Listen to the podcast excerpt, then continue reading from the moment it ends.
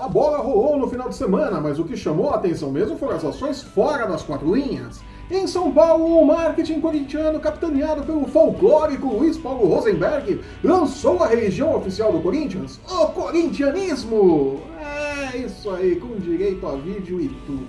É... O Corinthians está rebaixado para a segunda divisão em 2008. O futebol meia-boca do time ficou em segundo plano mais uma vez, né? e no Morumbi, Wagner Mancini tenta explicar o São Paulo e segue como treinador que não será. O Cuca vem aí. Gente, No Rio de Janeiro, enquanto a bola corria para Vasco e Fluminense na final da Taça Guanabara, a borracha cantava no entorno do Maracanã fechado. Teve aquela confusão, jogo de portão fechado, depois abre. Foi uma tremenda bagunça no Rio de Janeiro, né? Que beleza! E sem título e sem dinheiro no banco, os jogadores do Fluminense cruzaram os braços na última terça-feira para lembrar a diretoria que em algum momento ainda neste século, eles, os jogadores, precisarão serem pagos. É mais um capítulo na longa tradição do futebol brasileiro de salários atrasados e contratações milionárias. É, o ganso chegou, né? Quem vai pagar? Jogadoraço. E no meio disso tudo, ainda temos espaço para a rodada da Copa do Brasil nesta quarta-feira.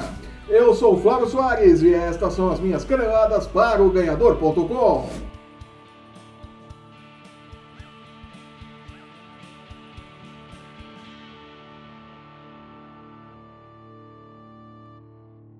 Aproveitando a boa fase após a vitória bagunçada e cheia de erros de arbitragem no majestoso do último domingo pelo Paulistão, Você assistiu o jogo? Sim, professor, eu vi o jogo e vocês roubaram mais de 90 minutos da minha vida! Ou você é corintiano, Isso não vem ao caso. Aham, Cláudia, senta lá. Voltando ao que importa, o Corinthians aproveitou o momento e o aniversário de 65 anos do gigante Sócrates e lançou oficialmente a sua religião, o corintianismo!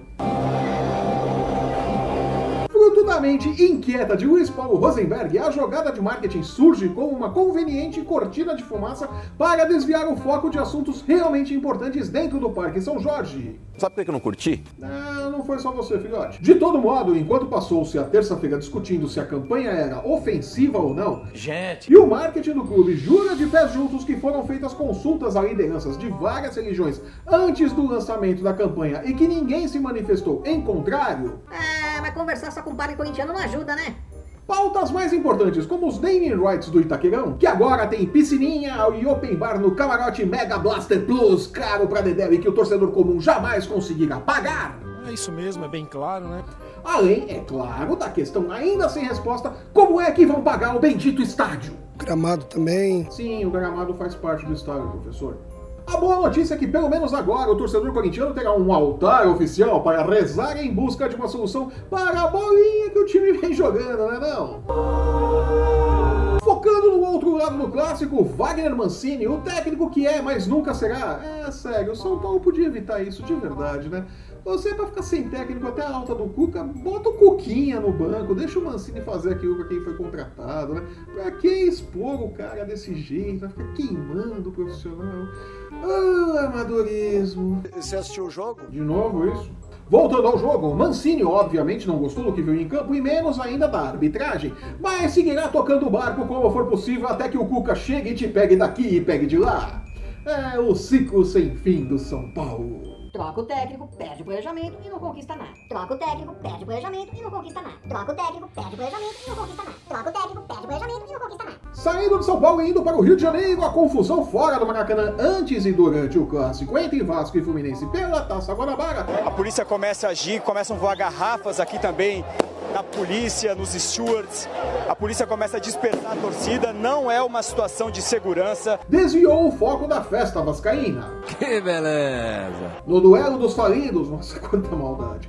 Deu Vasco, que ganhou alguns dias de paz em meio à falta de dinheiro. E tem gente em São Januário dizendo até que agora que ganhou um título, o presidente Alexandre Campeiro tá falando grosso até com Eurico Miranda. Eu só acredito vendo. Do lado tricolor, os problemas nunca acabam. Com o 13º em salários de janeiro atrasados, além de algumas premiações pela classificação na primeira fase da Copa do Brasil. Vai vendo o tamanho da bola de neve. Sério? Os jogadores do Fluminense fizeram um dia de greve na última terça-feira e não realizaram os treinos programados. Glória a Deus. Muito paternal, o diretor de futebol do clube, Paulo Angione, disse, segundo reportagem do Walk, abre aspas, É uma posição do grupo no sentido de busca de um acerto melhor no cumprimento das obrigações. Nada mais do que isso. É uma situação da direção para equacionar as dificuldades e cumprir com os compromissos. Isso é uma coisa que incomoda e temos que respeitar sem criar nenhum tipo de atrito. Fecha aspas. Em bom português, o que o Cartola disse foi: teremos, não negamos, pagaremos quando e se pudermos. Afinal de contas, sempre pode pintar um bloqueio judicial inesperado, né? É problemas de caixa, né? Te entendo, Fusão, te entendo. Campo também. E com o extra-campo rendendo mais notas do que o desempenho dos times em campo, é, faltou falar de mais um empate do Palmeiras e da incrível surpresa da torcida com o Filipão. É sério que não sabiam que ele continua vendo o futebol com as mesmas soluções que ele usava em 2002? Sério mesmo que a torcida do Palmeiras não imaginava isso? Que ingênuos! E da pressão ainda tímida da torcida do Flamengo em cima de Abel Braga, porque Oh, meu Deus, que grande surpresa! Não haviam percebido que o professor é retranqueiro! quem diria, né? Puxa vida, que surpresa! Gente, Mas ainda sobra tempo para lembrar que nesta quarta-feira tem Copa do Brasil. O Corinthians recebe o Avenida no Itaquerão a partir das nove e meia da noite, mesmo horário em que Santa Cruz e Náutico se enfrentam no Arrudão e que o Serra recebe o campeão da Taça Guanabara, Vasco. Antes disso, às 7h15 da noite, Luverdense e Figueirense abrem a rodada. Lembrando que nesta fase não há vantagem para nenhum lado. Caso o jogo termine empatado, a vaga será definida nos pênaltis, como aconteceu no jogo entre Londrina e Paraná, realizado na noite da última terça-feira, e que classificou o Londrina com uma vitória por 5 a 4 nos pênaltis após o empate em 1 a 1 no tempo normal, né? Lembrando que na segunda fase da Copa do Brasil, tudo é decidido em jogo único, né? Um jogo só e acabou, né? Por isso tem brecha aí para muita surpresa, né? E com esse resumo da rodada na Copa do Brasil, eu fico por aqui. Eu sou o Flávio Soares e estas foram as minhas caneladas para o Ganhador.com.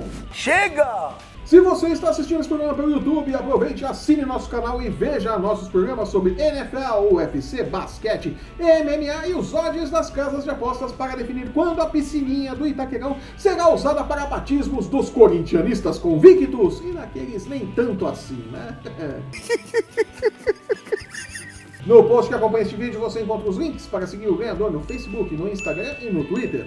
Acesse o ganhador.com e não perca nossas dicas e palpites para os jogos da rodada nas principais competições esportivas do mundo. Eu volto na próxima sexta-feira comentando a rodada da Copa do Brasil e os jogos do final de semana. A menos, é claro, que os bastidores continuem na vibe circense desta semana, né? É, cartolagem nunca me decepciona.